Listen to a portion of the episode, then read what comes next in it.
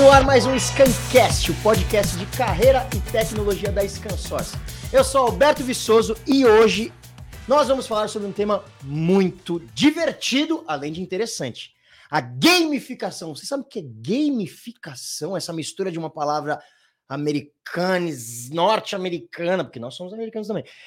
É uma doideira. Mas a verdade é que a gamificação é um conceito que vem revolucionando a educação e as interações humanas. Pois é, quer entender um pouco mais sobre esse tema e aproveitar para desconstruir alguns dos seus preconceitos que eu sei que você tem sobre os jogos?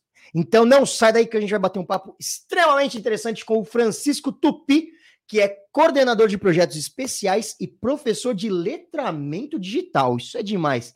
Ele é mestre e doutor pela USP, com ênfase em videogame. Que demais! Seja muito bem-vindo, Francisco. Obrigado, obrigado pelo convite. Isso aí. Legal, legal. Obrigado por estar aqui. E vamos lá. Ó, lembrando que vocês, ao final do nosso podcast, podem mandar perguntas, se você tiver ficado com alguma dúvida, para o e-mail scancast.scansource.com, que a gente vai jogar no Google e te responde. Não, sacanagem, a gente entra em contato com vocês. Bom, para começar então, Francisco, o que é a gamificação? Gamificação, ela é um universo. Ela é uma palavra muito ampla que sempre está mudando a compreensão que a gente tem dela. Uhum. Inicialmente, a, a melhor definição que a gente pode ter da gamificação é aquilo que tem dentro dos jogos uhum. e você coloca em coisas, em aplicações que não são jogos. Então, por exemplo, dentro do jogo você tem avatar, você tem ponto, você tem power-up, você tem é, barra de progresso. E aí você pega esses elementos que caracterizam o jogo e colocam em outras realidades que não são jogos. Então, por exemplo, um, o Duolingo, aquele aplicativo Sim. de aprender idioma. Ali você tem uma barra de progresso, você tem o avatarzinho, você tem um sonzinho que indica a vitória. Né? Que legal. Então, a, a ideia da gamificação, o, o conceito da gamificação, a gente tem ele desde o Antigo Egito, para bonificação do, dos construtores da pirâmide, tem cálculos matemáticos em papiros que foram encontrados que dizem isso. Né? A gamificação ela trabalha basicamente quando ela surge esse conceito, ele pega mesmo, essa palavra vem por volta de 2010, que é o point, badge e level. Então, sistemas que a pessoa podia ganhar badge, então você tinha o Foursquare, hum. né? Você tinha uma série de aplicativos como o Bunchball, Dopamine, que colocavam essas plataformas em sites para quê? Aumentar o engajamento. Então, legal. um jogo, ele, o jogo ele sempre vai ser interativo e motivador. Com a evolução da tecnologia, o que, que acontece? A evolução dos sistemas, as interfaces, é, foi se beber na fonte dos jogos uhum. para que as interações se tornassem cada vez mais é, propícias de atrair as pessoas para mexer nessa disputa de audiência. Então a gente pode entender que a gamificação é você olhar para o jogo e trazer o contexto do jogo para outras coisas que não são até então tão jogáveis. Que legal. Então, tipo, a ideia é pegar a ideia. Eu posso falar muita bobagem aqui, mas é pegar a ideia da diversão, né? E colocar em coisas chatas, para que a gente tenha mais interesse pelas coisas. É tipo isso? Olha, é exatamente isso. Então, por exemplo, você começa a ter, na guerra de secessão, lá nos Estados Unidos, uhum. é, a utilização de moedas paralelas, tokens. Né? Hoje a gente fala da NFT, mas o token, a ficha do cassino, é um token. E aí, é, como comércios do final do século XVIII, né, a, a, entrando no século XIX, usava essas fichinhas. Ah, você comprou essa farinha, então toma essa ficha aqui, você tem 25% de desconto. Então, para motivar a pessoa a voltar, para engajar o público. Você tem os sistemas de, no começo dos anos 80, os sistemas de milhagem de cartão de crédito, companhia aérea, é, de hotéis. Hum. E aí, é, nos anos 60 e 70, começa a haver uma onda nos Estados Unidos que começa a perceber que a produtividade nas fábricas caía e o mesmo é, público-alvo, né, o mesmo, a mesma faixa etária e tudo mais, que está, trabalhava nas fábricas, aumentava o consumo de equipamentos esportivos. Então, descia a produtividade e aumentava o interesse em esporte. Sim. E aí o que, que acontece? Começaram a buscar ambientes de trabalho mais lúdicos. Não é à toa que a gente vê as empresas do Vale do Silício uhum. Com jogos, patinetes, porque já vem dessa herança já dos anos 60 dos anos 70. Que legal. E aí você acaba tendo hoje expressões muito grandes. Por exemplo, é, eu não vou lembrar o nome, mas tem uma federação de natação que meio que muda totalmente a, a competição de natação, com luz, com som, montar time. você tem que nadar em zigue-zague. uma das coisas que é, que é muito engraçado, uhum. por exemplo, né, o Taekwondo arte marcial coreana tem uma tem uma, um programa de televisão que aparece os caras lutando com barra igual do Street Fighter. Uh, uh, uh, então dá o chute, aí aparece já como se fosse um como jogo de luta. Então, a ideia disso chamar a atenção, engajar, né? Que legal. É um sistema de recompensa, né? É, é, é estímulo e recompensa. O, o jogo ele consegue atrair, né? Muito mais do que aquilo que não é um jogo. Então a gente vê hoje é, sistemas de fisioterapia, uhum. sistemas de treinamento, de colaboradores, livros, por exemplo, livros digitais que tem aquela barrinha de progresso. Olha, você leu tantas Sim. páginas em tanto tempo, em mais cinco minutos você termina o capítulo. Que legal. Então, isso é uma forma de você gerar uma métrica e, paralelamente a isso, deixar claro o progresso. E também ser algo que pode ser comemorado, pode ser publicado. Ah, você atingiu o nível X nessa plataforma. Já tem um botãozinho lá para você compartilhar nas redes sociais. Caramba. Então é o progresso ele ser visível, né? Sim. Não diferente como qualquer jogo. E eu posso falar de jogos aqui como Mario, Sonic, uhum. que você vê o ponto, que você pega a moedinha, que ele faz o barulhinho. Então tem toda ali uma uma atmosfera de jogabilidade que acaba sendo tirada do contexto da jogabilidade para coisas que não eram jogos. Que demais. Eu acho isso muito legal, porque é, a gente. Não a gente, né? Porque eu também, eu sou jovem. Esses cabelos brancos são luzes. É, é, engraçado como os mais antigos, digamos assim, tinham uma ideia, tem uma ideia ainda de que jogo é quase uma coisa de criança, é uma coisa que. É, não, é só diversão, e tem uma separação do que é sério e o que não é. E, e, isso é uma coisa natural do ser humano, né? O jogo. É. Não é uma coisa de criança, é uma coisa pra vida. A gente tá falando de coisa. Pô, estamos falando de trabalho aqui. Tá de brincadeira comigo? Tô no ambiente profissional, falando de games, mas coisa séria. Então, são, são paradoxos entre a percepção e o uso. Então, é, quando a gente fala das gerações mais antigas, para mim tem uma coisa que explica isso muito bem, que inclusive o botão vermelho do joystick do Atari era o hum. botão da bomba atômica.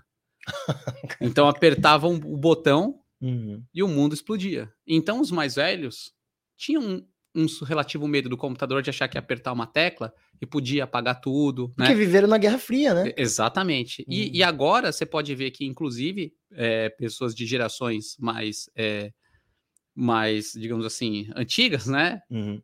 É, elas tiveram que aprender a se adaptar na pandemia porque não podiam sair de casa. Então houve essa mudança cultural. É basicamente uma questão cultural.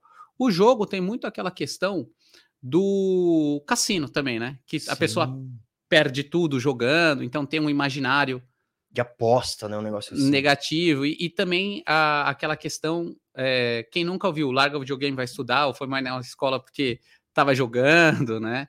Então você acaba tendo uma série de, de imaginários e questões que acabaram é, permeando. Óbvio, tem seus benefícios? Tem. Tem suas questões de atenção? Tem, né? Mas, ao mesmo tempo, a gente está falando da indústria de entretenimento que mais vale no mundo, que mais movimenta a atenção no mundo. Se você somar a indústria da música e do cinema e multiplicar por dois, não chega no videogame. Tá nesse nível, né? Tá. Então, por exemplo, você tem campeonatos de. Isso é incrível. O que movimenta de gente, né? Gen... Audiência, profissões em volta. E nesse contexto, o que, que acontece? A gente tem toda uma, uma cadeia de produção Sim. extremamente grande e prêmios super vultuosos Sim. de dinheiro, né? Isso é impressionante. Não, patrocínios, né? E você vê agora jogadores de futebol que estão comprando times de, de jogos online e tal. Não, é incrível. Você, Entra aí, se você não sabe do que a gente está falando, e vem uma. Calma aí, gente, está acontecendo aqui. O que aconteceu? Ah, tá tudo bem. Tem... Aqui é tudo. gente, o negócio tá rolando de verdade. Aqui atrás das câmeras acabou de explodir uma granada. Não, sacanagem. Só tá resolvendo aqui que é cabo, um monte de coisa. Tá nessa câmera. Ah, tá. Ele fica apontando para essa câmera. E eu nunca entendo. É, mas se você não sabe, procura aí, final de. WoW ou LoL, né? LoL, que... LoL. League of Legends. League of Legends. É o que mais movimenta hoje em dia. Ah, não. Você tem, você tem o League of Legends, você tem o Dota, você hum. tem o Fortnite. E, é, e é estádio. A gente tá falando de 100 mil Free pessoas. Fire. Free Fire. E assim, e, e determinados países, uh, como que isso faz parte da arrecadação hum. do PIB do país. Que louco. Então, assim, é, imagina um evento como esse de 100 mil pessoas. Você tem pessoas para transmitir o evento, você tem advogados, você tem marcas, você tem licenciamento. Então, é o que eu falo: se você não trabalha com jogo, você vai trabalhar. Sim. Então, por exemplo, no meu caso, eu, professor, hoje, game designer, né? Tenho aula, dou aula e, e crio jogos e tudo mais. Você, né, fazendo aqui o podcast, foi se inteirar dos jogos, está falando de jogo. Né? É, só voltando um pouquinho, não na conversa, mas no passado, que você falou que o jogo ele é o jogo. Então, assim, antes do, do ser humano ser o ser humano, ele já jogava. Animais hum. jogam. Eles têm essa noção do jogo. É algo pré-lógico, existe antes da própria lógica, da própria cultura. É. A criancinha, o, o, Freud falava isso, tem o, a, que ele ficava observando o netinho dele, a mãe da criança saía, e a criança com carretel, ela jogava, puxava, a mãe vinha. Então, o jogo ele é um tipo de simulação. E, ao mesmo tempo, os mercados que sabem isso não estão nem aí para esses preconceitos. Estão voando. O exército, por exemplo, tem o, a, a, o, Nolan Bush, né, o criador da Atari, ele sempre fala isso, que um, o primeiro cliente que a Atari teve, além dos fliperamas e tudo, foi o exército. A gente quer fazer treinamento de, de míssel, de mirar uh, tanque de guerra. Olha isso.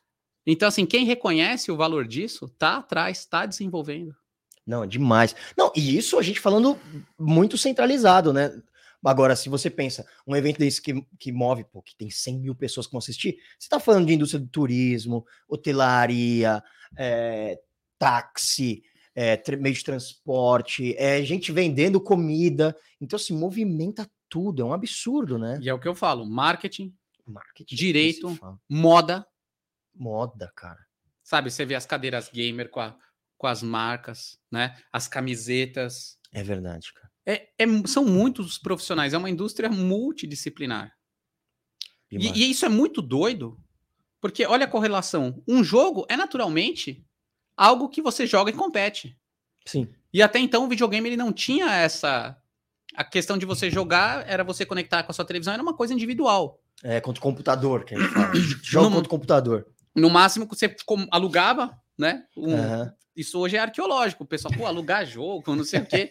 Mas estava lá jogo de um ou jogo de dois? Ah, de dois. Então, beleza, você plugava o controle e duas pessoas jogavam na, na mesma tela. É. E aí o jogo ele passa, além de ser jogado, ele passa a ser assistido. A pessoa que joga passa a ser um produtor de conteúdo. Que, que demais isso. Então, uhum. os consoles, os celulares, já vem com um botãozinho ali para você gravar a tela e jogar. Eu, às vezes, jogo lá o Clash Royale e já ponho no, no, no TikTok, no YouTube. Eu e quantas outras pessoas fazem isso e, e, e, pessoas jovens que fazem isso profissionalmente. Então a pessoa joga, ela grava um react. Então o jogo ele não serve mais só para ser jogado, ele serve para ser assistido. Entretenimento. E, e, jogo é competição. E aí a diferença entre o jogar e o competir é você ter uma estrutura política de federações, confederações que garantam que vai haver um, um respeito, uma organização àquele vencedor. Sim. Então hoje você tem as ligas mundiais. Videogame, inclusive, é, eu não sei se ele participa da Ivy League, que são a liga dos esportes norte-americanos, que inclusive tem bolsas, mas algumas faculdades dos Estados Unidos já têm times de jogadores de videogame. Que incrível. Então a pessoa jogando videogame, ela consegue pagar a faculdade dela e tudo mais. Comprar casa, viajar o mundo. Com certeza. Isso é demais. Tá vendo? Quando seu filho estiver jogando videogame, você fala para ele, filho, melhora, passa mais rápido essa fase. tá na hora de jantar? Só um segundo que ele tem que terminar essa frase. Jogo online não tem pausa. Tem essas coisas, né? É, é, muito legal. A gente já vai voltar um pouco mais no universo do jogo em si, que eu acho que também é muito interessante. Mas vamos, vamos, vamos entender ele como ele vai entrando assim um pouco mais nas outras, digamos assim, partes da sociedade. Como que a gamificação está mudando a educação, cara? Então, é, a gamificação o, o jogo, de, de, um modo geral, ele é uma questão onipresente. Uhum. Ele está presente para onde a gente olha, a gente vai ver o jogo. Mesmo onde não tem o jogo, se a gente sair aqui na rua, a gente vai ver pessoas com camisetas, bonés e, e tudo mais, né? Às Uhum. vezes uma criança, ela não está jogando, mas ela tá vendo um vídeo, uma criança, um adulto, né? Sim. Tá vendo um vídeo, um react no YouTube sobre um jogo. Uhum. É, o fato é o seguinte: a tecnologia ela tem uma capilaridade que vai aumentando em diversos ramos da sociedade. Uhum. E a educação não é diferente. Então, é, nessa busca da atenção, nessas técnicas de engajamento, de retenção de atenção e tudo mais, o que, que acontece? Não é diferente de você ter um sistema que é baseado num jogo. Uhum. Então, assim, cada vez mais aplicativos, cada vez mais é, escolas, os alunos é, têm à, à sua disposição computadores, tablets. Então, esses softwares, eles buscam qual que é o commodity, qual que é a, a matéria-prima para eles existirem? A atenção. Uhum. Então, a, a retenção da atenção, vindo por um jogo, por algo que se assemelha a um jogo, é muito mais eficaz do que aquilo que não tem essa característica. E a gente pode considerar, através de estudos, através da experiência que você tem, Claro. a gente pode considerar que é, essa ideia de colocar os jogos mais presentes na sala de aula, vamos chamar de sala de aula, apesar de que eu sei que hoje em dia é tudo. Isso, isso é, comprovadamente melhora a educação? Mas o que, que você chama de jogo na sala de aula? Eu sei lá. Qualquer tipo de jogo. Não, porque a gente tá- tem, tem visto. Não, não, não, foi, foi Ela ó, deu assim na minha, na minha cara, assim, de mão aberta. Não, não, mas ó, foi, foi, uma, foi uma brincadeira, foi uma, uma provocação. Cara, existem tantas coisas relacionadas a jogo que a gente pensa que o jogo é a pessoa simplesmente estar ali no psh, psh, psh, jogando. Uhum. Mas simplesmente eu chegar para um grupo de alunos e falar: o que, que você está jogando? Só de eu saber conversar sobre jogo, a Uhum. realidade muda. Já quebra uma comunicação. Eu posso ser um professor de português, história, geografia, matemática, Uhum. e falar: e aí, o que, que você está jogando? Puta, tô jogando isso. da, da, da, da, da, da, da, da." Já pega o cara no interesse, né? Assunto Então, eu interesse. falo, às vezes, uma boa conversa, sua matéria pode não ter nada a ver com o jogo, você pode não jogar, Uhum. mas minimamente você tem uma questão de respeito. A mesma coisa que você chega assim e fala, e aí, qual que é a, a dancinha lá do, do TikTok, o Renegade? Sim. A, a única que eu sei, o, nome. Que já deve ter saído da trend há uns sete anos. né? Mas o fato é o seguinte, né? Então, a gente tem muitas formas de abordar jogo, Aham. minimamente conversar. Então, mas aí eu vou te falar por que, que eu te pergunto isso. É, a gente tem um sistema de educacional que não se atualiza há 200 anos, né? Aquele negócio do professor, aluno, sala de aula, blá, blá, blá, blá, quadrado, que, que inclusive se você parar para pensar nas sociedades, a outra coisa que se assemelha, que chega mais próximo da escola, é o presídio. é louco isso, né? É muito doido. Inclusive as escolas têm grade, blá, blá, enfim. É, então, eu, eu, eu- quando eu ouço você falar, ou quando leio um pouco sobre isso, me parece uma grande revolução. É, é, parece o presídio e também parece o teatro de palco italiano, né? Então o ator fica na frente, as pessoas sentadas atrás. É uma super constatação. Talvez o viajante no tempo, a única coisa que ele reconhecesse seria a escola, não na pandemia, porque aí a escola Sim, mudou. mudou. né? Uhum. É, mas o fato é o seguinte: é, a gente tem uma série de formas de trabalhar com o jogo. Então, o diálogo é a primeira, o respeito ao aluno, que pode ser jogo, pode ser super-herói, pode ser filme, pode ser série. Legal. É, a segunda coisa, ainda no campo do diálogo, é buscar reflexão. Por que, que você dá um tiro num jogo é tão legal e se uma pessoa próxima ou mesmo você levasse um tiro não seria legal? E por que, que isso vende? Então você vai pondo semente de reflexão. Uhum. Você tem a, outra parte que é criar o jogo. Então, hoje em dia, fala-se muito da questão tecnológica, de ensinar a programação.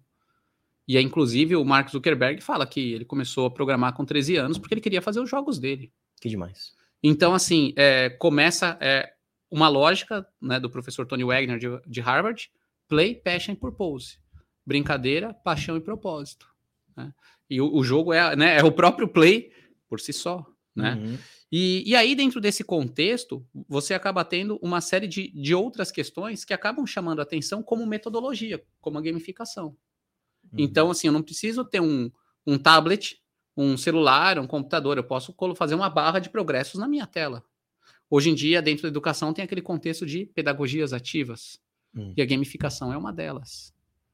Então, de fato, é, a gente, principalmente se a gente olhar grandes instituições, né, como a OCDE, que tem o, a bússola do aprendizado, que ela fala que a gente não é, o professor, hoje, ele é um coagente, né? Ou, a, ou fala o termo agency do inglês, que é o agenciamento da, da plataforma. Então, o aluno é o agente e o professor e a família são os coagentes. Uhum. E eu vejo muito a questão do professor, ele sendo agora cada vez mais um roteirista de experiências, uhum. que vai guiar o aluno. Óbvio que você tem diversos tipos de alunos, você tem diversos tipos de aplicativos, mas que isso passa por habilidades, por valores e, e chega numa palavrinha mágica, né? É, tomara, quisera eu que todo o resultado da educação fosse esse, que é o bem-estar, né?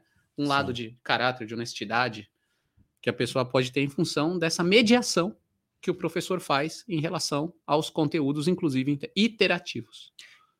Isso é muito legal, porque é, eu sou pai, meu filho tem dois anos e meio agora, e, e já fico doido quando ele pega a tela e, e quer mexer. E, é, e aí eu leio alguma coisa, porque eu sou curioso. E tem muito lance do, do que é passivo e ativo, né? Quando a pessoa tá. E, e, e, eu imagino que quando você começa a inserir mais a ideia de gamificação, os alunos passam a ser ativos, né? Muito mais do que passivos, que é o que a gente era antes, né? A gente ficava, copia, decora e responde. É, e, e ser ativo melhora a sua captação de informação. Isso, tem, tem, uma tem um, um, dos módulos né, que ele começou a ser utilizado, é uma pirâmide, a pirâmide de aprendizado do Edgar Dale. Então, quando você só vê, você retém 5%, quando você lê, você é 10%. Então, você tem as primeiras partes, que é a questão passiva e a questão ativa. Hum. Então, uh, ah, 90% quando você... É, Se envolve, né? Quando você interage, 100% quando você ensina né? Então, quando você troca. Que legal, cara. Então, e isso começou não com o videogame, ele começou na década de 60 com um profissional da indústria do cinema e também da educação, que teve uma. A, a guerra do Vietnã, então os soldados precisavam ser treinados com maior prontidão e passaram a ser treinados via instruções filmadas. Do mesmo modo que para a Segunda Guerra Mundial, aqueles fliperamas simplesinhos que ainda as crianças brincam, que tem nas Playlands, Sim. eram simuladores para os pilotos aprenderem a manejar o avião, pilotar o avião. Que demais. É isso. É, é muito melhor do que o cara só ver num livro e de repente senta no cockpit. Fala que agora. Você pode ler milhares de livros de natação, eu te jogo numa piscina, não é nem no mar. Te jogo numa piscina, você vai morrer. É verdade. Né? O aprendizado que vem pela prática. Né? Que demais. Isso é muito legal. E, e como que Peraí, é que eu tenho algumas. Eu tenho, ó, gente, vocês sabem que eu sou louco, né? Eu tenho as perguntas aqui escritas, mas eu tenho as outras coisas que você vai falando, eu vou tendo vontade de perguntar. Tá, a gente tem no imaginário comum que os jogos eles incentivam a violência. É, existe algum estudo que comprova isso? Ainda a gente está falando de preconceito? O que, que você tem para falar assim sobre jogos e violência? Então, né? É, tem bastante coisa para falar. Se a gente entrar no, no Google Academics, tem mais de 3 milhões e 500 mil artigos, pelo menos da última vez que eu entrei, fatalmente esse número é maior, de pesquisas relacionadas a jogos e violência, jogos e saúde, jogos e dependência, jogos e questões é, de, de observação. Então, assim, praticamente toda a área do saber, uhum. da sociologia, medicina, tem pesquisas relacionadas a jogos. Né? Primeira coisa que eu digo é que existe uma classificação etária dos jogos. Quem faz essa Sim. classificação etária? Técnicos treinados responsáveis para poder dizer a idade e aqueles termos que eles colocam do lado: linguagem imprópria, violência, é, conteúdos inapropriados. E, e, é uma coisa que eu digo que os pais devem respeitar isso. Ah, que né? legal. Né? Uhum. Né? Se, se existe um profissional capacitado, responsável por isso, que já empregou o trabalho, né? Uma função, obviamente, ele tem em relação a isso. É, de fato, as narrativas de violência, elas não são responsáveis, elas não, os jogos não são responsáveis por elas. Os jogos fazem parte porque eles estão dentro do contexto da humanidade. Sim. Então é a mesma coisa que falar, ah, na pré-história todo mundo era violento e dava pedrada porque eles jogavam muito videogame. né? Tipo isso. Ou a violência só surgiu com o videogame. É, violência. é, na França inventaram a guilhotina porque o cara tava ali jogando videogame. Então, assim, existe a temática da violência, Sim. existe a temática de financiamento. Então, por exemplo, a gente não pode esquecer é, que a gente vive num mundo onde a indústria mais rentável é a indústria armamentista. Sim. É, existe um fomento cultural da institu- institucionalização da violência a Uhum. partir dos jogos, porque inclusive o próprio exército americano ele tem um site, o America's Army, com quadrinhos e jogos para estimular as crianças, os adolescentes quando eles se formarem, se alistarem. Caramba. É, e, e é fe- e tem estatísticas disso que antes e depois e o quanto que isso aumentou. E se a gente pegar a E3, a principal convenção de jogos no mundo, sempre tem um tanque de guerra do mais tecnológico na porta. Então, assim, louco. o exército americano ele tem Um departamentos. estímulo de, à violência. Não deixa de ser guerra, é violência, né? É, né? E assim, de fato, né? é, os jogos, eles. Ele, você tem uma temática de jogos que é extremamente é, voltada à questão da violência, Sim. guerras e tudo mais. Igual tem no cinema. Sim. Igual o principal herói, o líder dos Vingadores, não era o, o Capitão América, Sim. né? Um militar, Uhum. né? E aí, o que que acontece? Existem níveis de violência. O que eu sempre digo assim é que você tem comuni é, você tem um nível que é relacionado à cooperação e outra competição. Hum. Eu penso no meu contexto, na minha sala de aula, na minha família, que os jogos eles sirvam para eu refletir sobre a violência Legal. e que eles sirvam para estimular a cooperação. A escola, infelizmente, a escola, ela é um eco do que acontece na sociedade. Não sou eu que falo isso, é um antropólogo americano chamado Julius Henry, que ele fala que a escola não pode fazer eco da sociedade. Tem bullying na, dentro da sala de aula? Tem, mas isso aí vem do quê? Vem de uma questão social, vem de uma questão familiar, Perfeito. né? Então, assim, de fato, existe a violência. Mas também, se a gente for ver, eu gosto muito das palavras de um pensador, sociólogo, comunicador brasileiro, Muniz Sodré, que ele fala a relação do Japão e das artes marciais, que é uma sociedade que tudo funciona e os esportes são os mais beligerantes possíveis. Porque Uhum. até a violência, o modo de compreender a violência necessita ser compreendido, ensinado e entendido. Sim, isso é Então demais, a gente vê violência. Eu, quem já me viu falar, vai ver eu falar de novo o exemplo que eu dou. Enquanto jogos de guerra, você está lidando com uma questão estratégica de cooperação, tem uma questão de solidariedade, de irmandade, de um proteger o outro. Angry Birds é um dos jogos mais violentos que existem, porque o porco sequestra o- os ovinhos, que são os bebês, para comer. Um canibalismo. Então a gente vê aquilo, a gente quer. E, e- e os pais, né? Os passarinhos que salvam são kamikazes que estão indo lá explodir a torre. Né? Aí o porquinho morre e fica um X no olho e tudo mais. É né? Então, é, se a gente parar para pensar e discernir, a gente vai ver o quão cruel o- os símbolos ali em volta estão associados, né? Sim. É, Meu, demais isso, né? Mas é isso que eu acho interessante que você coloca, né? A violência não é do videogame, é do ser humano. Né? É, Por exemplo, automobilismo. A gente tem Isso. exemplos de pilotos que morreram na pista. Sim. o UFC. E assim, eu, eu, eu gosto, eu acho legal.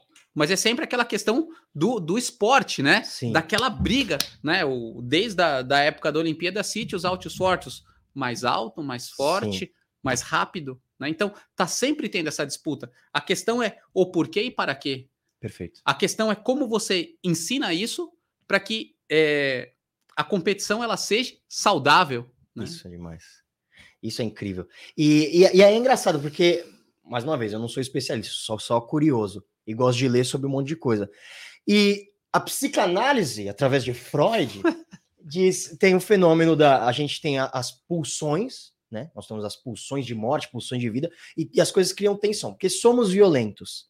É, e aí existe o fenômeno da sublimação, que é, a- pô, eu não vou esfaquear uma pessoa na rua, o que, que eu posso fazer? Eu vou assistir um filme de guerra e vejo violência e aquilo diminui a tensão.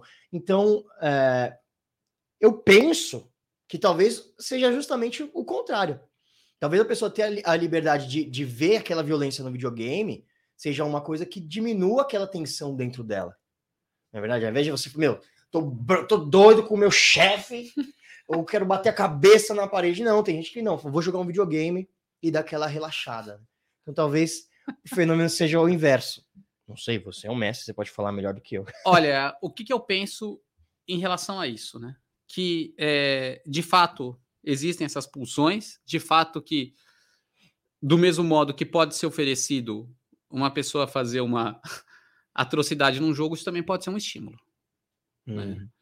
E aí, então, é, existe a relação da pessoa e da tela, e eu sempre defendo a relação pessoa-tela e uma, um terceiro elemento que seja uma outra pessoa mediando aquilo. Que legal. Então, no momento que um pai, não um pai e uma mãe, não conseguem, não podem dar atenção para um filho, ele vai ter, vamos supor, igual você falou, as válvulas de escape. Quais são os valores familiares que deixaram de pertencer ao arcabouço de comportamento e passaram a ser assimilados por meio de uma comunidade tóxica de um jogo como esse. Uhum. Né? Então a exceção virá o normal.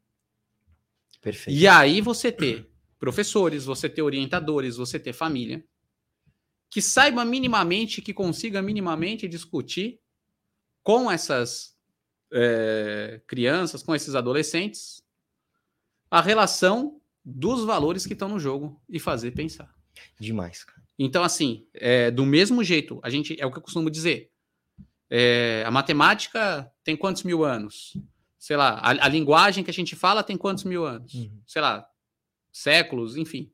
O alfabeto, o videogame tem 40 anos. Então, as coisas elas estão acontecendo, elas têm uma velocidade muito grande. Quando a gente se adapta a uma coisa, vem outra. Uhum.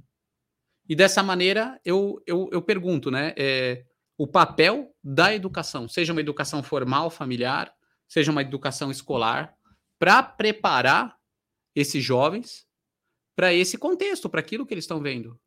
Então você pode ser desde um, um, um, desenho, uma história em quadrinho, um filme, e, e, e não existe uma, uma linha de diálogo, minimamente de diálogo. Então, é aquele tal negócio: os pais se preocupam com quem os filhos andam, é, e, mas eles se preocupam com quem os filhos jogam, ou com, com quem os filhos estão jogando online, hum. né? Ou o que os filhos estão jogando online. Isso faz parte também. E, e, e, não a proibição. Porque aqui onde existe a proibição, existe uma oportunidade perdida, né? Cara, perfeito. Então a ideia, na verdade, não é nem sair não pode pro faz o que você quiser. É, é na verdade, assim, existe esse universo que tá aí. Agora você vai mediar, falar, ó, já que existe, então vamos junto, vamos entender o que, que é bom, o que, que tem que ser organizado, o que, que é aqui e ali. E, cara, vou voltar uma coisa que você falou que eu acho que é muito legal, muito interessante, que é a classificação indicativa. Muitas vezes, nos jogos, eu acho que as pessoas não acompanham tão bem. Né? Os pais não acompanham tão bem assim a classificação indicativa para os filhos. Estou falando isso de um ponto muito pessoal, de coisas que eu vejo ao meu redor na sociedade. Coisa que com filme não, com filme é diferente, né? Com série, com filme você fala, opa, não, isso aqui não. Agora, jogo, eu vejo criança jogando Counter-Strike, sei lá, não, que não deve ser indicado para criança, imagino eu, né? e, e tá lá, e depois reclama, ai, meu filho tá ficando muito violento por causa dos jogos. então é bem por aí, né? É, que jogo. Né? Todo manual, todo Hum. jogo em si, tem ali um- uma série de avisos e precauções que o jogo ele apresenta brilhos. E as crianças podem ter, os, a- o, o interator, o jogador, pode ter um ataque epilético. Por causa da, da fotossensibilidade. Eu já, já vi questões de pessoas virem reclamar disso, né? Falou, poxa, mas meu filho jogando tudo. Falei, Mas peraí, e o manual que tá ali escrito? Você leu o manual? Caraca. É isso. Então, sabe, as coisas elas vão sendo, vão sendo, é, sei lá, feitas de um modo não Atropeladas, né? Exatamente. exa- E aí, para o pai, tem que ter educação também. O pai tem que chegar e tem que. Ah, Então você vai lá ler o manual. Então você vai lá conversar com seu filho. Que demais, cara. Não, que demais, mas eu vejo uma grande evolução da sociedade se a gente conseguir fazer tudo isso. você Ah, tá com certeza. Pô, É, porque assim, a gente sabe que a gente vive num mundo de crises. Né? Várias crises, desde sanitárias, econômicas, políticas e tudo mais. Então existem prioridades. Uhum. Isso aí está correndo em paralelo. Né? Talvez isso não seja a maior prioridade de todas. Mas num- no seio doméstico, né, no cerne do lar, isso no- numa sala de aula, conversando com profissionais de comunicação, isso tem que ser é, tem que ser né? levantado, Uhum. discutido, porque isso aí faz parte do mundo. Então quer dizer que começa a ter vários vários mundos, o mundo que se preocupa, o mundo que não se preocupa. Então quem não tá na, quem convive com pessoas que não estão naquele mundo que se preocupa estão jogadas à própria sorte. Aqueles que é, tem uma família que consegue observar e falar, ou um professor é, acaba entrando num, num privilégio, Uhum. né? E- Então a gente acaba tendo uma série de, de mundos ali que estão em colisão. Que louco. E é- isso é demais, né? É- ó. Mind blown. É, que demais. Não, eu adoro. É, é isso, né? Como, como isso é. E, e não é uma coisa boba. É muito importante, né? Isso é muito importante. Por isso que você, fa isso que você falou é demais. Pode não ser o, o foco principal no momento, mas corre paralelo muito perto, né? Muito perto. E como que as empresas elas podem utilizar a, a mudando da água pro vinho? Como que elas podem usar a ideia da gamificação hoje em dia? Pô, eu tenho uma empresa e que, pô, que legal, primeira vez que eu tô ouvindo falar sobre isso. O que, que eu posso aproveitar, tirar disso para melhorar meu negócio, para mudar minha vida, sei lá. Tá, então vamos lá. Ah, no começo, quando você perguntou de gamificação, que eu falei que existiam vários termos, Uhum. gamificação é uma palavra coringa, que às vezes ela tem a, a gamificação, vamos supor assim, raiz, né? Que é aquilo que eu comentei, que é você se aproveitar dos elementos dos jogos, mas tem algumas linhas de pensamento, pessoas que também não conhecem tanto o tema, e falar, ah, eu vou criar um jogo, é, alguma coisa de game design ou aplicação de jogo e a gamificação. Então o termo hoje, ele acaba sendo de fato um termo coringa, e eu vejo que não tem problema nenhum se a gente entender realmente o que a gente quer, saber explicar com o jogo que a gente, a gente queira, né? Uhum. Então, assim, a gamificação ela é um sistema, ela é uma metodologia. Então, você pode ter uma gamificação no seu site, no seu aplicativo, você pode ter no endomarketing, né? É, no contexto com o- os próprios colaboradores, métricas de gamificação para medir a- a- o humor, o clima empresarial, Legal. né? O que está acontecendo dentro. Então, pode ser um questionário, pode ser uma brincadeira, pode ser um questionário em forma de brincadeira, melhor dizendo, né? Você tem é, jogos que ajudam a estimular a, a cooperatividade, diminuir alguns tipos. Então, aí já você tem jogos tanto digitais quanto jogos analógicos de tabuleiro que as pessoas podem jogar e, sabe, conversar e, legal. e trazer o lúdico e desse lúdico você ter benefícios para o seu ambiente corporativo. Então a primeira coisa é, é se inteirar, né? É estudar, é ver exemplos, é entender o porquê e para quê, né? Porque às vezes a pessoa fala ah, gamificação, mas aí a pessoa não entende. É- tá. X. Tem que colocar porque estão falando, né? E aí é muito legal isso que tem o, o lado sombrio da gamificação de experiências que a pessoa vai no embalo, vamos fazer, e nesse vamos fazer acaba tendo um, um, um efeito chicote, um efeito reverso, e aí tem toda uma questão que quando uma, uma- a primeira experiência ela dá errado, é, as Ah. pessoas que participaram disso, seja como interatores ou tem 70% de chance de não querer mais. Caramba. Então tem, tem uma série de estudos, tem uma série de métricas. Então, assim, a gamificação ela pode ser motivadora, contanto que bem feita. A gamificação ela pode ser muito é, bem estruturada e dar conta de resolver os problemas, contanto que ela seja bem feita. Que demais. Porque a gente acaba vendo, são É. algumas trends também que todo mundo fala, não, vamos gamificar, vamos gamificar, e sabe, do tipo. É. hum, De repente você tá colocando seu chefe pra dançar Macarena e É. o pessoal tacando ovo nele. Acho que vai ser um pouco traumático. ah, o, o- Round Six, né? Round 6, cara. É a própria, é o próprio exemplo. do- pega a, a brincadeira ali, coloca o pessoal para fazer e mexe com a questão dos dilemas morais através do jogo por conta das dívidas. Todo mundo ali tem uma legitimidade para tocar o terror e, né? Sim. E isso é louco, né? E tirar e falar, não, não tenho culpa, só tô, só tô jogando o jogo. Porque Exatamente. tem essa, né? Exatamente. Então, assim, é, é buscar os exemplos. Então, por exemplo, independente do que a sua empresa seja, é, do- independente do que o seu site, o seu aplicativo ele faz, é ver os exemplos. Porque é o que eu falo assim, né? Que nem você já falou, acho que umas sete ou oito vezes. Ah, porque eu não sei, porque você é o mestre, porque não sei o quê, né? Mas posso falar uma coisa? Assim, é, todo mundo sabe o que é um bom jogo. Uhum. Você joga. Você conhece o jogo. Então você sabe o que esperar do jogo. Então também não tem essa assim. Ah, beleza, a pessoa pode não ter uma experiência de game designer. Mas ela tem uma experiência de jogador. Ela tem as memórias afetivas dela. A primeira vez que terminou, sei lá, o Sonic, o Mario, que né, tava com os primos, é, comendo pizza, tomando Coca-Cola. Cara, isso é verdade. Eu tenho umas memórias maravilhosas. Então, do Nintendo 64, cara. O que, o que juntava a família pra jogar, porque ni- você tinha falado, né, dois controles, cara, Nintendo 64, você joga quatro. Você jogava com quatro pessoas. Eu lembro de passar final de semana jogando. Nossa, você tocou num ponto. A gente vai ter que fazer uma pausa pra chorar. Cara, é verdade, né? Então todo Vai mundo lugar. tem claro o que é um bom jogo. Aham. E todo mundo tem claro o que não é um bom jogo. Né?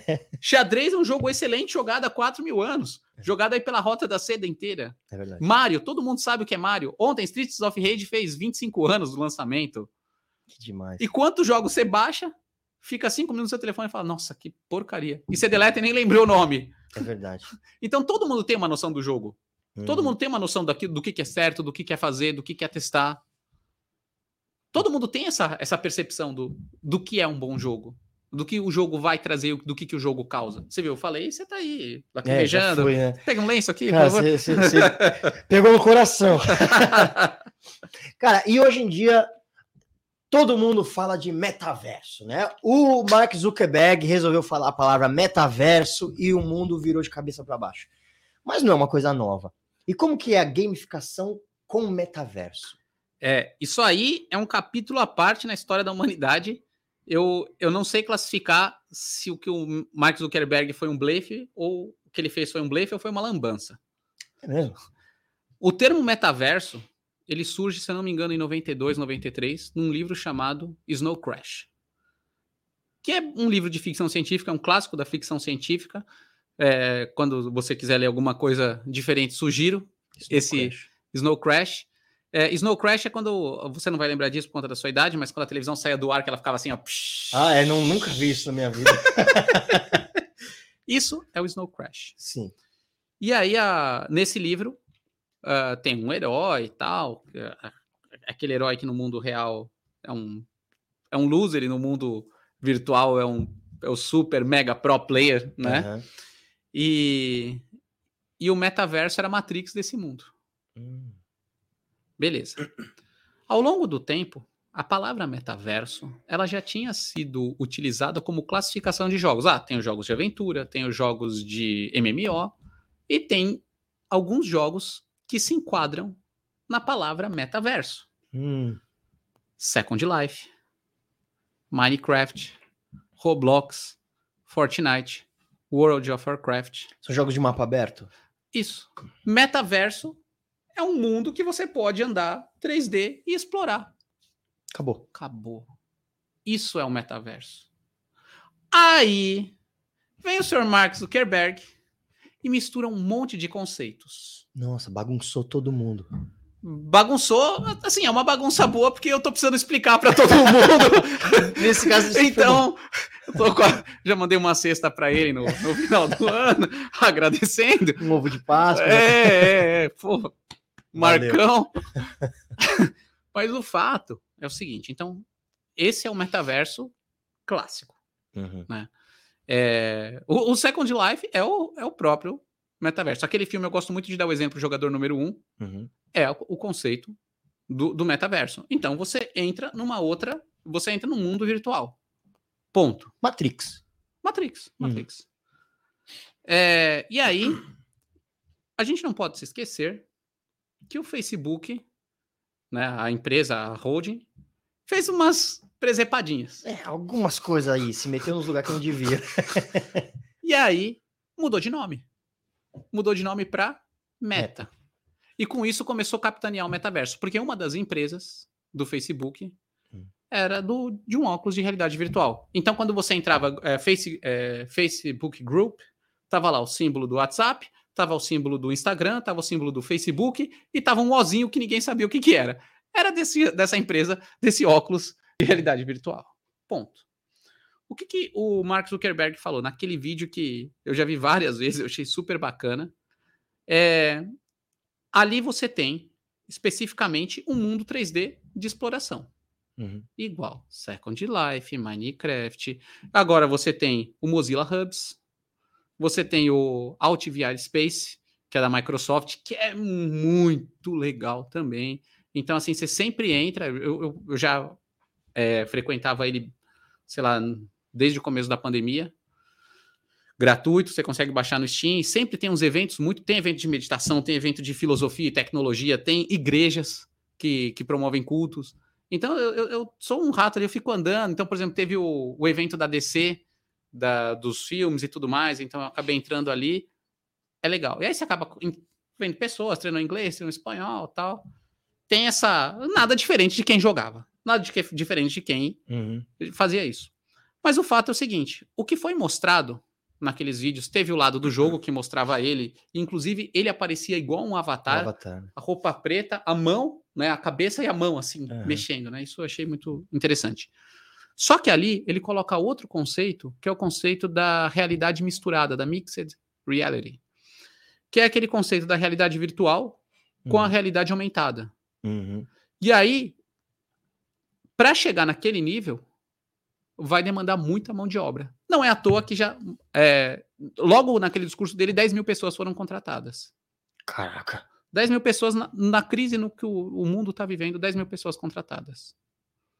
E aí você tem aquela questão dos hologramas, dos espaços, que não deixa de ser uma negação do espaço. Então a gente podia estar tendo essa mesma conversa aqui, Uhum. Aí aqui ia ter um projetor, eu aonde eu estivesse no mundo, e você aqui, você tá me vendo, e aqui eu podia pegar e mostrar um objeto 3D, então, tá vendo? Isso aqui, ó, isso aqui acontece assim. Ou se não, essa sala, a gente tá aqui, aí essa sala aqui viraria uma projetaria um espaço do fundo do mar ou de uma caverna. E aí aqui a gente ia falando, aponta um órgão de uma pessoa que precisa ser, inclusive o órgão daquela pessoa que tá ali, a gente entra no órgão, ah, beleza, o tumor tá aqui, A pessoa sente uma dor. não, porque na verdade, aí o que, que a gente começa a ver? Você precisa ter scanners, você precisa ter projetores, você precisa ter óculos.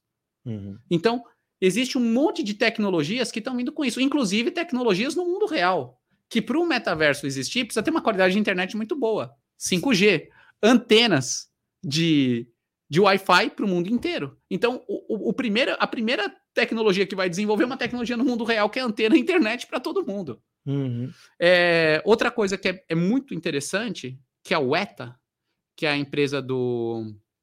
Eu ia falar Percy Jackson, não, do Peter Jackson, que é o, o criador do Senhor dos Anéis, Uhum. que ganhou aproximadamente mais de 20 Oscars na parte de efeitos especiais. Então tem Game of Thrones, tem Avatar, que é uma empresa que é realizada no quê? Criar paisagens é, oníricas, paisagens Uhum. é, maravilhosas e personagens. É, foi comprada pela Unity, que é o principal motor de criação de jogos, um dos principais motores de criação de jogos. Ou seja, está abrindo um campo de produção para esse mundo. Então, por exemplo, uma empresa ali, uma pessoa que programa um modelador 3D, ele pode criar o espaço dele Uhum. para vender, para distribuir, para usarem com os óculos ou como esse holograma que ele está propondo. Que Cara, vamos lá. Tem... Explodiu aqui minha cabeça, explodiu tudo aqui. Vamos lá. Eu sempre li, sempre li, é maravilhoso, eu sempre li. É, eu tenho lido ultimamente que existem du- duas vertentes se desenhando. Ah, e uma outra claramente. coisa que eu não falei também. Isso é muito importante falar, os sistemas hápticos. Você já ouviu falar do sistema háptico? Nunca ouvi na minha vida. Você ter tato. Ouvi, já ouvi falar que era isso que eu ia falar, só que eu não sabia o nome. E aí a gente tem desde a manopla. Uhum. Então, por exemplo, eu vou pegar uma maçã. Se eu pegar a maçã de boinha, ela vai apertando minha mão de boinha. Se eu pegar com tudo, ela aperta com tudo. É, A Microsoft tinha uma faculdade da Coreia que eu não vou lembrar. Eles desenvolveram dois bastões que têm vários servos motores. Servo motor é aquilo que faz o controle do PlayStation Sim. vibrar, o seu celular vibrar. E aí consegue emular uma série de sensações com aqueles bastões. Por exemplo, pular corda. Então eu fico girando assim, vai parecer que eu tenho uma corda aqui no meio. Eu faço um movimento de pesca, ou senão uma rede. Então, e, e, vamos supor que aqui dentro eu tô vendo que tem um peixe, e eu tô aqui assim com a rede. E consegue emular o peso, a inércia do movimento, que vai para um lado, que vai para Isso embrionário que está surgindo agora. Que demais.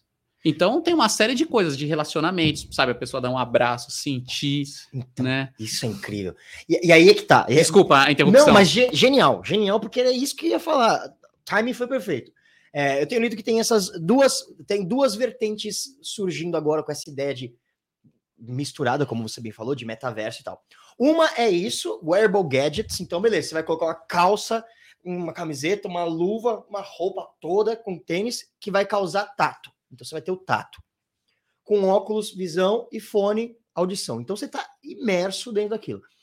Que por um lado eu acho super legal, por outro já, eu já lembro do desenho Wally, todo mundo em cadeiras, sem se mexer, ou Matrix, a gente não se mexe mais e vive lá dentro.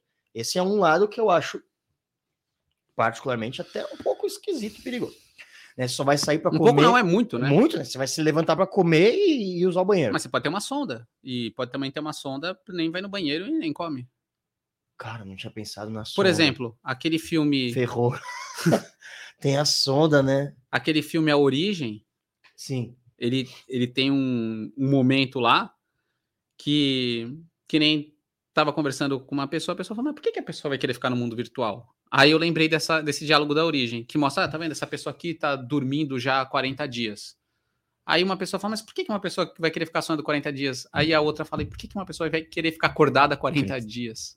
Caraca, é verdade. Né?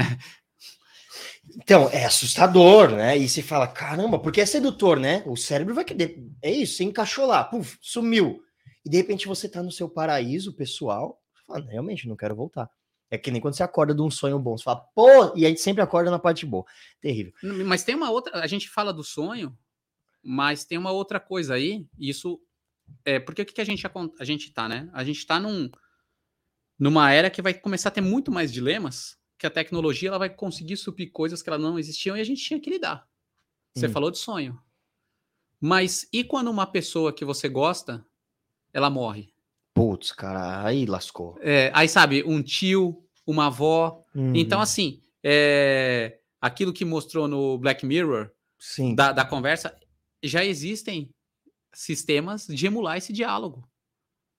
Cara, que perigoso, né? Então, assim, é, vamos supor, quanto você daria para ter contato com um amigo, com uma pessoa muito querida que um morreu? pai, uma mãe. E aí o sistema começa a emular e você pode entrar lá e ver e, e sentir é, e falar. É. Cara, que perigo. Então, assim, é, eu, aí que vem uma das, das grandes preocupações da, da humanidade, ela se manter humana. Sim. Porque a gente. Beleza, a saudade faz parte da humanidade, sabe? O luto. Então quer dizer que o luto. O luto não existe, mas você já viu deepfake de imagens de pessoas que morreram? Já, cara, é um absurdo. Que aí você pega uma foto, esses dias eu peguei uma foto de uma pessoa que eu nem cheguei a conhecer.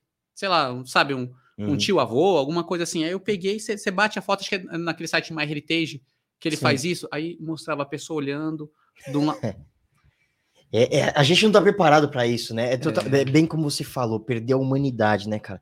Tem algumas coisas que acho que são os limites perigosos que a gente tá chegando perto de, de cruzar essa fronteira. E aí vem a reflexão, e aí a gente tem que conversar. O que a gente tá fazendo aqui é quase que uma terapia para o futuro, né? É verdade. vai ficar gravado, vai ficar para posteridade isso aqui, e as pessoas vão desenterrar um HD e vai ter isso, essa nossa conversa. Então, esse é um lado que eu acho extremamente perigoso e assustador. E aí tem um outro lado que eu vejo que é.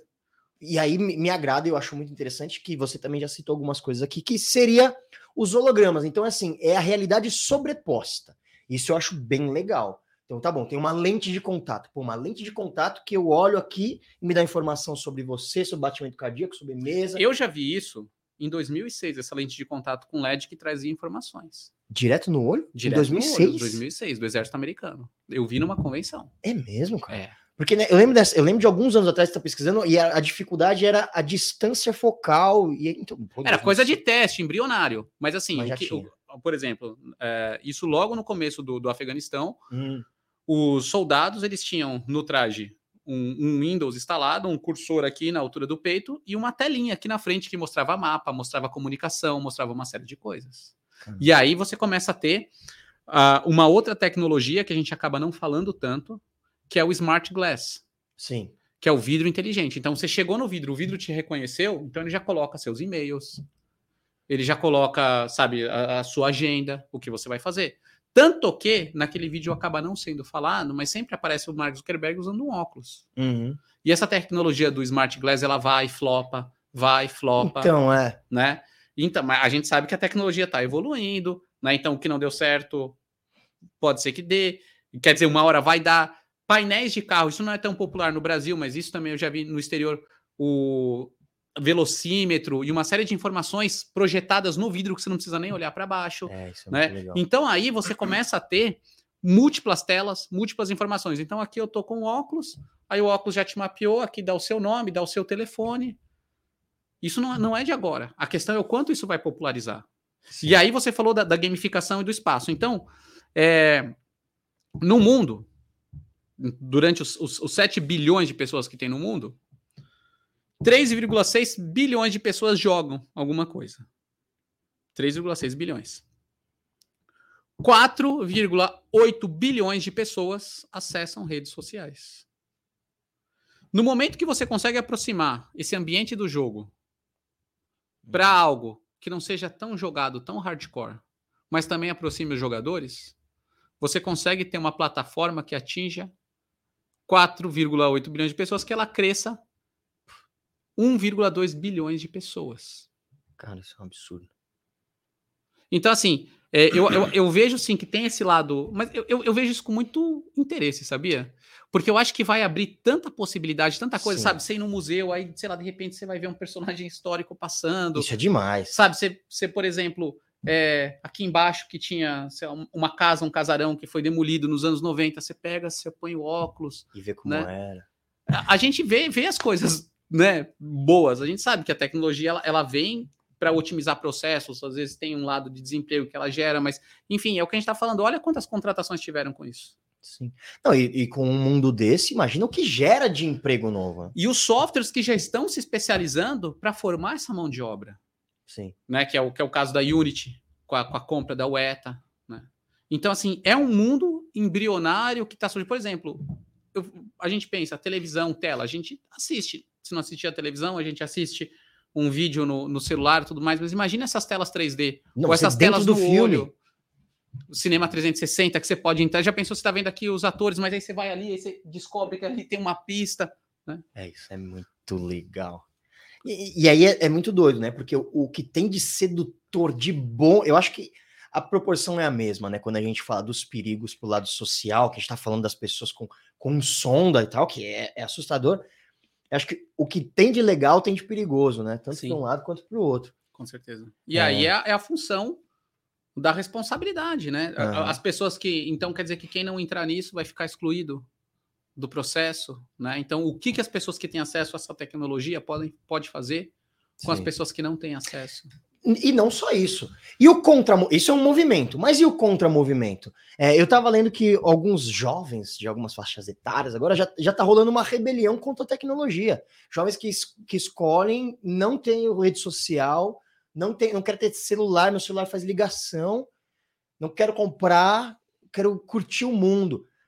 Eu acho que tudo tudo que vem assim muito forte deve causar um efeito rebote também, né? Então talvez a gente comece, comece a ver mais pessoas é, também abrindo mão da tecnologia. Será que não? Eu acho que caminha-se, né? Ou eu quero acreditar que caminhe-se para um uso mais consciente, para um uso menos heavy user, sabe? Uma coisa Sim. tão pesada. Que, que haja um, um, uma reflexão, um pensamento em cima, né? Isso é legal. Porque, ah, se não, também vamos, vamos lá, né? Vamos pensar na biologia. Se você ficar travado, que você vai virar um, uma uva passa né? Que não se vai atrofiar todos os músculos. E hoje em dia as pessoas já morrem jogando, né? Tem a galera, isso é super comum, você não precisa ir longe. Vira e mexe, você abre a capa do jornal e tá lá, jogador, a pessoa joga não sei quantas horas e morre. É, eu, eu lembro que na, na época do meu doutorado eu comecei a pesquisar e pessoas que morreram jogando e é muito comum. Não muito comum, mas isso acontece principalmente na Ásia. Uhum.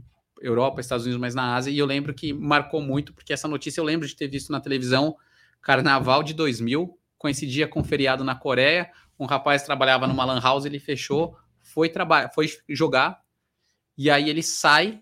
É, os bombeiros tiraram a poltrona e ele tava morto duro assim. Duro na posição do jogo. É, é eu, eu tenho essa imagem. É, é, se procurar na internet, dá, dá para encontrar.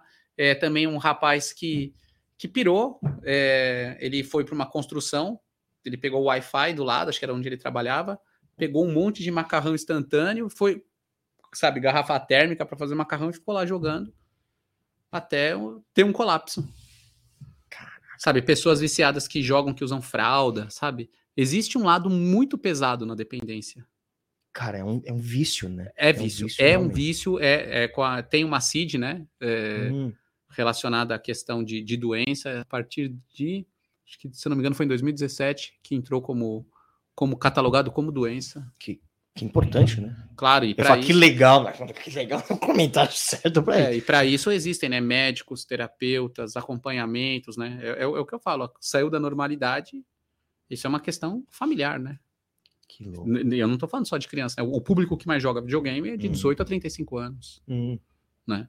Mas óbvio que a tendência é que a idade vai passando, tá, tem, tem as estatísticas da idade, mas o, o público que mais se enquadra é esse, né? Que demais. E, e cara, é, não, e, e, a tendência é que essa galera não é que, ah, fiz 36 anos, parei de jogar, não. É, eu fiz é, e não parei. É, então, é, faz acho... bastante tempo que eu fiz e, e continua. E continua, né? Então, é, acho que vai cada vez mais, né? É uma coisa meio que inevitável. E, cara, quanta coisa legal. Eu, eu adoro esse, esse, esse assunto. E aí, por exemplo, falando um pouquinho mais de metaverso, é, tem muitos metaversos, né? Não é uma coisa só. E, e aí eu acho interessante como que vai ser isso? A gente estava até conversando aqui um pouco antes, eu e Fernando, falando, pô, é, é, a gente chegou numa conclusão que talvez seja vir igual às redes sociais. Então, esse é o metaverso Instagram, esse é o metaverso LinkedIn, como se em cada lugar você entrasse para agir de uma forma. Como você vê isso? Terão vários? Vai ser uma coisa unificada daqui a pouco? O que, que... É, eu acredito que, a princípio, eu, eu tenho duas opiniões. É, que na verdade é igual o jogo, é igual o software, vai ter vários e o melhor vai se estabelecer. Uhum. Eu lembro que no dia do lançamento do Meta, eu entrei no AltVR para ver o que estavam falando e tava um evento que convergia vários metaversos, inclusive tava o pessoal do Facebook lá, o Zuckerberg, tava todo mundo falando e, e, eram vários metaversos e você via as telas e você interagia com as outras pessoas. Que doido. Então isso também pode existir. E existe também os metaversos hoje que estão associados a NFT. Cara, você vai ter que voltar aqui. Esse cara tem que voltar aqui para explicar o que é NFT. Como é que é uma mineração de moeda? Eu não consigo. É, até agora eu não consigo. e aí você tem os dois principais, né? Então, rapidinho, a NFT é esse lastro, é esse certificado que o bem virtual uhum. ele tem um valor e ele é único. Então, por exemplo, é, você jogando Mario, Vamos uhum. supor que você jogando Mario, você contou lá, você bateu 14 mil vezes a cabeça no tijolo e você tinha 14 mil moedas, e que o valor da moeda era um dólar. Você conseguia declarar no imposto de renda que aqueles 14 mil era uma moeda? Que no seu imposto de renda que você tinha esse valor? Não. Não. É, World of Warcraft. Uhum. Você chegou a jogar? Cara, não. É um mundo. Eu tenho amigos que jogam. Assim. Um mundo virtual. Uhum. Existe aí a não vou saber dizer exatamente a quantidade de anos, no mínimo acho que uns 15 anos. Mas o, o jogo, você jogando, você conseguia acumular moedas. Uhum. E aí, aquela quantidade de moeda você conseguia vender. Inclusive, tem um relatório do Banco Mundial falando o quanto a economia virtual ajudou a fomentar a crise de 2007.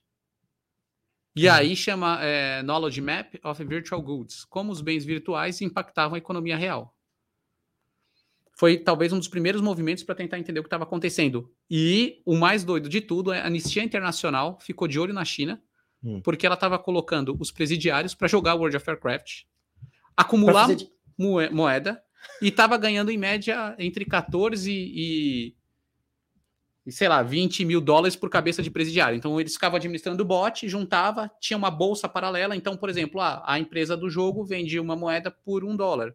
Ah, mas o fulano vende, sei lá, 50 moedas por 10 dólares. E aí começou a ter uma bolsa de valores. Eu conseguia justificar isso? Não, não conseguia. Tanto que teve um outro jogo que a Blizzard fez, que era o Diablo 3, uhum. que a ideia era você poder fazer os itens virtuais, vender dentro do jogo, ter um marketplace e você trabalhar dentro. Da... Por alguma questão, não conseguiu. É... Não conseguiu levar essa ideia para frente por conta, sei lá, do Federal Reserve Sim. ou qualquer coisa do gênero. É, agora vamos pegar um jogo desses.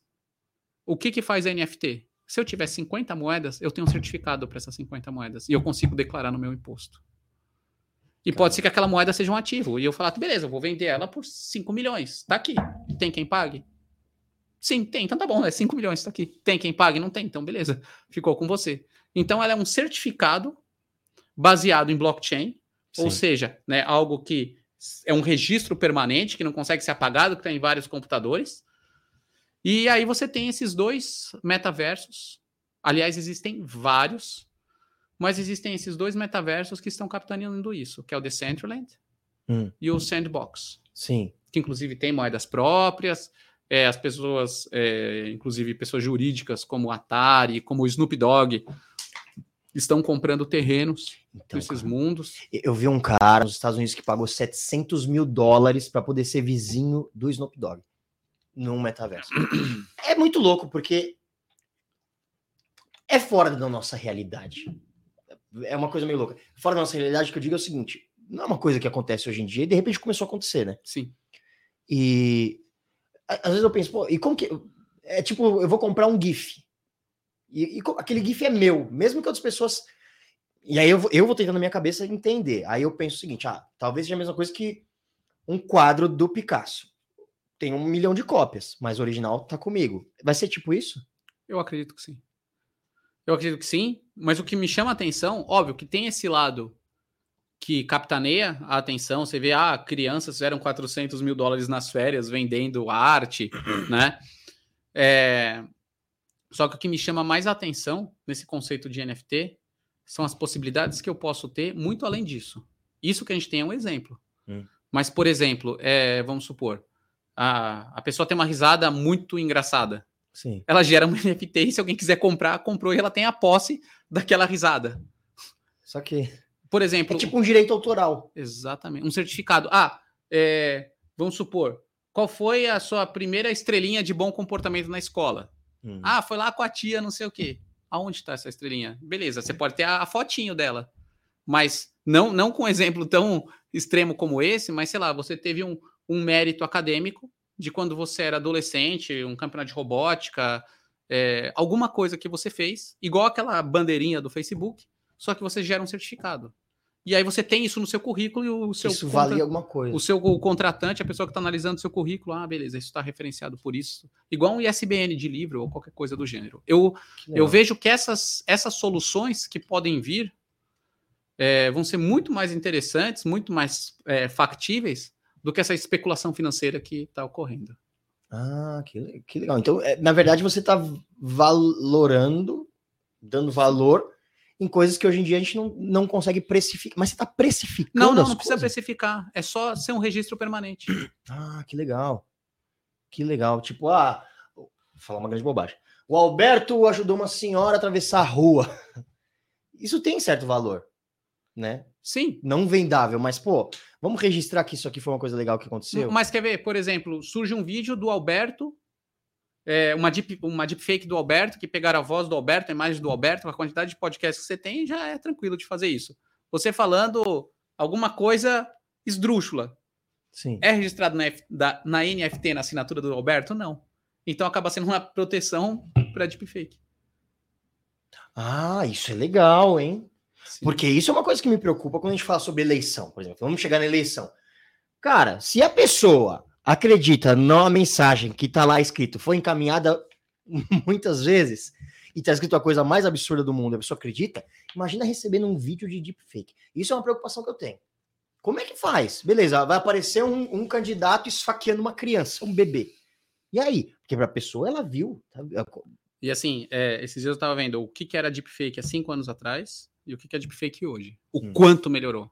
Antes, sabe, parecia aquela coisa meio Lara Croft do É, PS1. meio terrível, né? É, agora não, não mais. Imagina isso aqui daqui a alguns anos. Então. Então, como é que você vai fazer um lastro de credibilidade? Eu vejo o NFT numa possibilidade dessa. Que, que legal. Isso é legal. Mas então. Tá. Mas aí eu. Como que isso vira NFT? Por exemplo, digamos que eu, beleza, eu tenho minha vida boa lá, boa no sentido de eu sigo as regras de bom convívio social, tenho aqui os vídeos no podcast, tenho vários vídeos meus na internet, blá blá blá. E aí tem um vídeo. E tudo tá no NFT. Aí tem um vídeo meu roubando.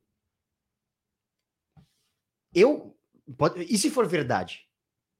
Sacou? Sim, sim. E aí, daí eu vou falar, não, eu não coloquei no NFT, então não sou eu. Não, com Não certeza. me coisa que pegou no falou. Sabe, é tipo, o inverso também. Porque eu também não vou falar, ah, não, isso aí é ruim, não Sim, eu. sim, sim. Como Não. que faz também? Aí vamos sentar aqui, a gente planeja, Vamos criar patentia. agora, é. Ó, startup que surgiu, ó, tá registrado que a ideia foi nossa aqui, Já pega NFT na ideia. já pega NFT nessa ideia. Então, é, é isso, né? Tem, é um universo abrindo, né? E, situações... e daqui a pouco vai ter que ter advogado. Tem que ter advogado que trabalha com NFT. advogado. é, Eu tô vendo algumas movimentações, inclusive no- LinkedIn eu já tô vendo. Empresas que estão criando montar grupos para criação de NFT, inclusive nessa parte jurídica. Se você pegar lá as contratações, os jobs que estão estão abrindo, tá é, é aquele tal negócio, é um mundo que ele tá vindo aí, o mundo ele tá sendo formado. Abriu. É. é. tipo aquele show que tá todo mundo esperando abrir o portão e de repente é, abriu, né? É. Você entra correndo. É. Que louco, cara. Mas é interessante porque eu, eu, eu ouvia falar do NFT e pensava só isso. Ah, que GIF que eu vou comprar? E aí eu tenho, uma, eu tenho um cunhado que comprou, e aí tem tanto metaverso, tanta criptomoeda, tanta coisa que se perde. Eu ainda não tô nisso, e, mas eu já falo para meus amigos, cara, entra nessa que é legal. mas eu mesmo não tô, porque eu não sei, eu não sei. A minha, a minha função é essa, é bater papo e dar risada. Agora, eu tenho, meu cunhado comprou uma moto num, num mundo que ele vai lá e ele acelera a moto uma vez por dia, e dele acelerar essa moto, ela gera moedas. E aí cada moeda que ele gera tem um valor em lastro em dólar. É, mas então para mim era sempre isso, NFT. Ah, é comprar um bem num, num, num, metaverso, comprar uma coisa no metaverso. Eu tenho uma figurinha. A NBA tá lançando agora, né? O NFT da NBA. É, então, daqui a pouco todo mundo, as ligas de esporte, talvez a, a, a Champions League lá, a Liga Europeia também tá, vai lançar o NFT. Que eu também não sei o que é isso. Vai ser uma figurinha, vai ser tipo um álbum de figurinha que você compra? Não, não sei. Vai ter um número de série, por exemplo. Foi lançado um tênis recentemente, inclusive o, o dono da. Você chegou a ver? Eu acho que sim. Que o dono da Chili Beans lá, o Caeto, tava com um, tudo. Então ele tem uma NFT, são 500 tênis, e aí ele tem um aplicativo que quando você vê no pé da pessoa, o pé tá pegando fogo. É, tem isso. Uma, um, eu achei sensacional, eu achei sensacional. É muito louco isso, né? Porque eh, abre um universo de, de negociações e de, e de, e de coisa que, sei lá. e aí, aí, voltando para o conceito do jogo, o que, que acontece, né? É, o jogar, igual a gente já tinha falado, antes o jogo era um fim em si próprio, servia para jogar. Depois o jogo serve para ser observado. Depois o jogo ele entra numa competição e vira um atleta profissional. E agora você tem o play as a service. Você jogar como serviço. Que é igual você deu o exemplo do seu cunhado, que ele está jogando Uhum. E ele jogando, ele está produzindo um valor. Óbvio, a hora que você começa a ver esses sites, esses jogos, falar, oh, quanto mais você jogar, mais você vai ganhar. Alguma coisa tem. Né? E aí você começa a fazer a conta, você vê que não, não é uma renda assim tão grande como uma profissão a ponto da pessoa pegar e. E largar para fazer isso. Né? Exatamente. Então a hora que você olha, a princípio você olha e você fala, nossa, era tudo o que eu queria. Aí depois você olha e fala, mas olhando com um senso crítico, né? Você vai ver que o, que o valor é como se fosse uma escravidão. Sim. E alguém está ganhando muito dinheiro. E, e, esse muito dinheiro, por exemplo, quando o seu cunhado acelera a moto e o que ele ganha, o quanto do processador do seu computador, do, do computador dele pode estar sendo usado para minerar uma, uma criptomoeda? Então, isso para mim é um mistério, eu não entendo. Não sei o que é minerar moeda. Cara, isso. Como é que é esse lance de minerar a moeda? Esses dias eu vi um matemático, eu não sei de qual moeda ele falava, mas era como se fosse resolver um sudoku. Então ficava ali processando, e aí a hora que dava o nível, virava a moeda, virava a fração da moeda. Então é um cálculo que fica fazendo, mais ou menos, mais ou menos, o, a, a metáfora do Tetris. Você sabe que o Tetris tem uma história, né? Não. Você está fazendo, quando dá para terminar o Tetris. Hum. Aí quando você termina o nível 10 de 10, o, o Kremlin, que está ali do lado, ele é um foguete e ele voa. Ah.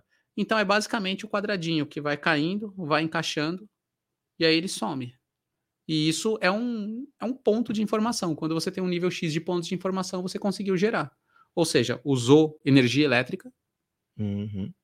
e usou é, capacidade do processador do computador. Então você tem um número ali, e aquele número ele é resolvido, e a partir daquilo gera-se uma gera-se um, um, código, uma linha, que é, que é a, criptomoeda, porque ela tem esse nome, porque ela é uma linha de códigos, né?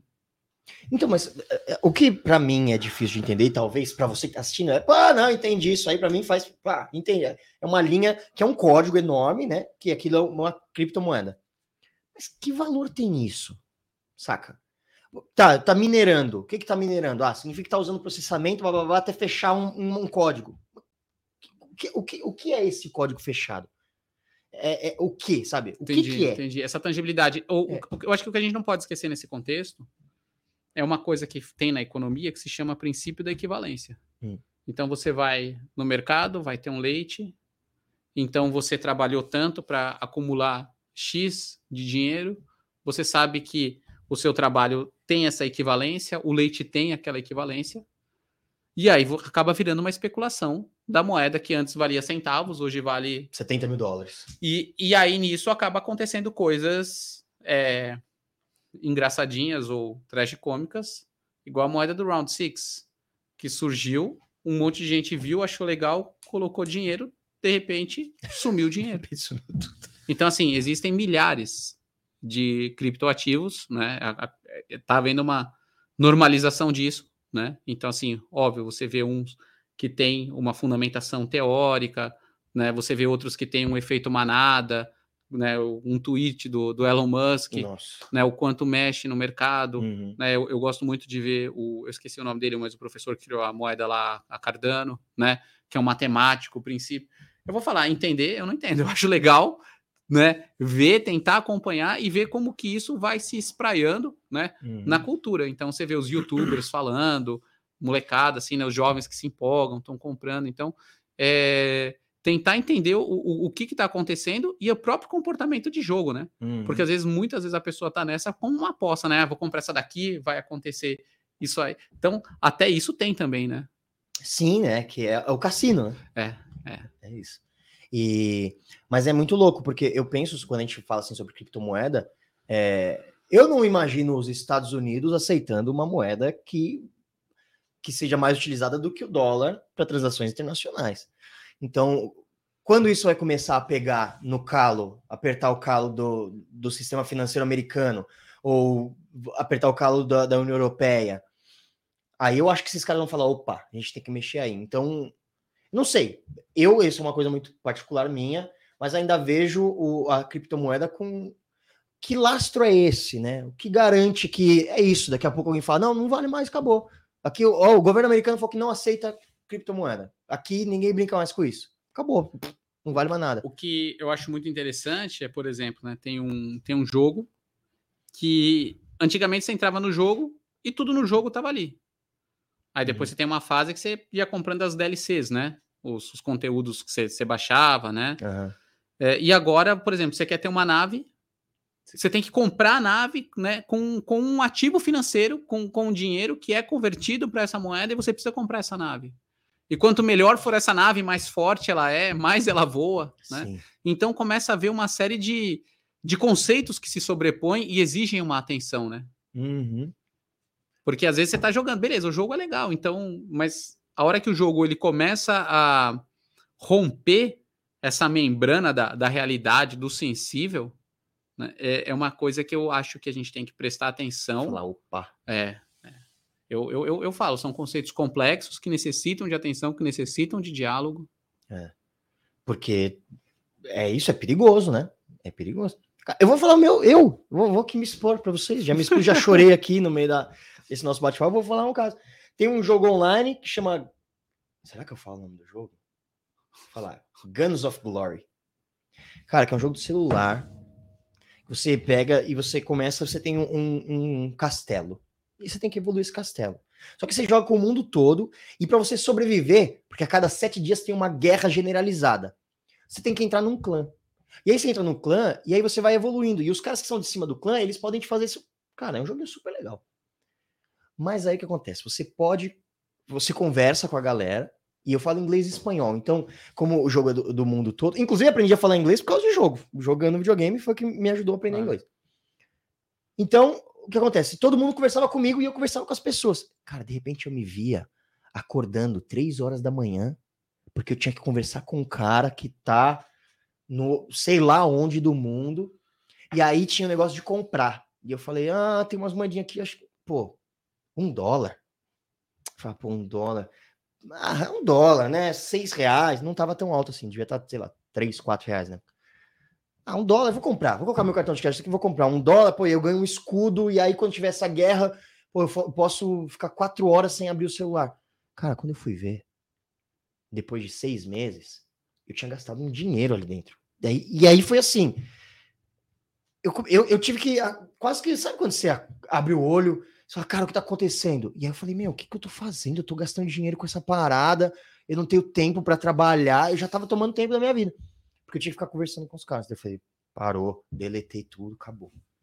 Mas é isso, cara, é perigoso porque é sedutor, né? Vamos lá, o que, que faz um jogo ser um jogo? Três pilares: regra fixa, recompensa ou punição.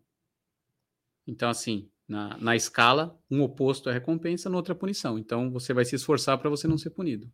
E o outro é estratégia. O problema é quando o jogo tem um conceito, quando a gente fala de jogo chamado círculo mágico, que a pessoa, quando ela entra no jogo, ela não vê o tempo passar, Caraca, é que é agradável, sabe? Que a pessoa ela começa a rever os valores dela, né? Igual esse exemplo, ah, o que, que é um dólar, o que, que é dois dólares. E o pior, igual num cassino, quando você está apostando, você está vendo lá as tokens, as fichinhas, Uhum. Você não está vendo dinheiro ali. É isso. Então, depois que você converte o dinheiro pela segunda vez, você já perde a noção da, da finança, da quantidade. E tem muitos jogos que você precisa converter duas, três vezes. Então, você, o, o dólar vira diamante, o diamante vira moeda que vai comprar o item. Então, você perde a noção da equivalência. Caraca. E aí, então, o que, que acontece? Aí a gente tem dois modelos. A gente falou do Play as a Service, né? O, o jogar como uma forma de serviço, de trabalho, né? Uhum. Mas você tem outros dois modelos que são é, Pay to Play e Pay to Win. Caraca. Então, assim, você pagar para jogar. Então, tem muitos jogos que você chega tush, na porta, tem que ter a chave. Ah, mas onde está a chave? A gente, né, que vem do, de uma outra realidade de jogos, a gente ia procurar. É. Não, você tem que pagar a chave. Aí o jogo acabou para você ali.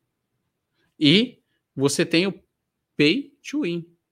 Então, as melhores armas, as melhores munições, os melhores carros, os melhores combustíveis é para quem paga. Caraca. Então, o, o, o jogo tem essa estrutura de freemium, Uhum. que ele é free, mas para jogar ou para vencer tem que pagar. Freemium, free mais premium. Caraca. E aí, o, o grande problema desses jogos é quando ah, as questões que estão dentro dele, como por exemplo uma recompensa, ela acaba saindo do jogo e indo para o mundo real. Que é o quê? Beleza, você quer vencer? Sua estratégia é colocar dinheiro. E aí é, é aquele exemplo que a gente vê da pessoa estar num cassino Uhum. e ela vai jogando e ela acha que onde ela perdeu ela vai ganhar. E aí ela vai colocando mais dinheiro, mais dinheiro, e quando ela vê, ela está endividada. É. Quando ela vê, a vida dela já está comprometida, já passou de um ponto de não retorno. Isso é desesperador, né? As pessoas que perdem casa em jogo, Sim, sim. perde carro. E, a- e, por exemplo, é, você falou dessa- desse exemplo das pessoas acordarem para poderem jogar. Tem um, tem um, é, um exemplo muito clássico disso com o Farmville. Das Sim. pessoas que dormiam e acordavam, e às vezes a, a pessoa tirava férias para poder ficar jogando e montando a fazendinha, né? E, e é aquilo que a gente fala. Então, por exemplo, jogo é lazer? Ah, é, é entretenimento. Mas por que, que no momento livre que a pessoa tem, ela opta por jogar e não fazer outra coisa? Sendo que o momento livre é o que ela tem de mais assim Precioso, especial né? e precioso. Que doideira. Cara, e aí tudo isso dá uma volta. E, ó, tá vendo como a gente tá batendo aqui um papo? E olha só, olha essa volta, olha esse pulo do gato. Tudo isso para chegar onde você tava falando, que o jogo precisa ter um moderador. Precisa ter um moderador. E é isso que, quando entra na, na, na escola, quando entra no trabalho, quando vem para a vida real, é o mais importante. E talvez a- daí que venham as críticas das pessoas, dos preconceitos, é porque não tem um moderador. E aí só vai ter um moderador quando houver a iniciativa. Porque, por exemplo, se a gente pegar ah, lá na Grécia Antiga, o Aristóteles falou: caso você jogue mais de uma hora por dia, sabe? Ou, ah, sei lá, qualquer outro filósofo moderno. é, não tem.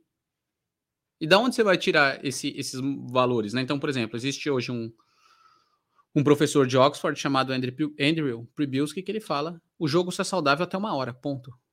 Ponto. Óbvio, a gente acaba às vezes jogando mais no final de semana, tudo mais. Mais do que isso, a pessoa que ela entende que ela pode jogar até uma hora e depois parar, é- são pessoas mais é, tolerantes às falhas, mais sociáveis, Que legal. menos é, com menor é, possibilidade de dependência à tecnologia, né? Mas e para jogar uma hora, E né? para- Para começar e parar, né? E aí assim, e onde a pessoa aprende isso? E onde a pessoa entende isso? Demais. Né? Então aí que, aí que vem essa função, mas a gente também tem que ver que isso é uma coisa muito recente. Olha só, dos anos 80 até hoje, o quanto o jogar mudou. O jogar por console, depois o jogar por computador, o jogar na lan house. Você vê, em 40 anos, a gente tem, sei lá, dezenas de formas de jogar e cada vez é uma forma de se adaptar, né? Que louco, é isso. E agora, o, isso que você, a gente tá vendo, né? E, e, e a força do jogo frente a um ambiente corporativo, um ambiente educacional. Tanto que é uma mecânica, é uma metodologia, é uma forma consagrada.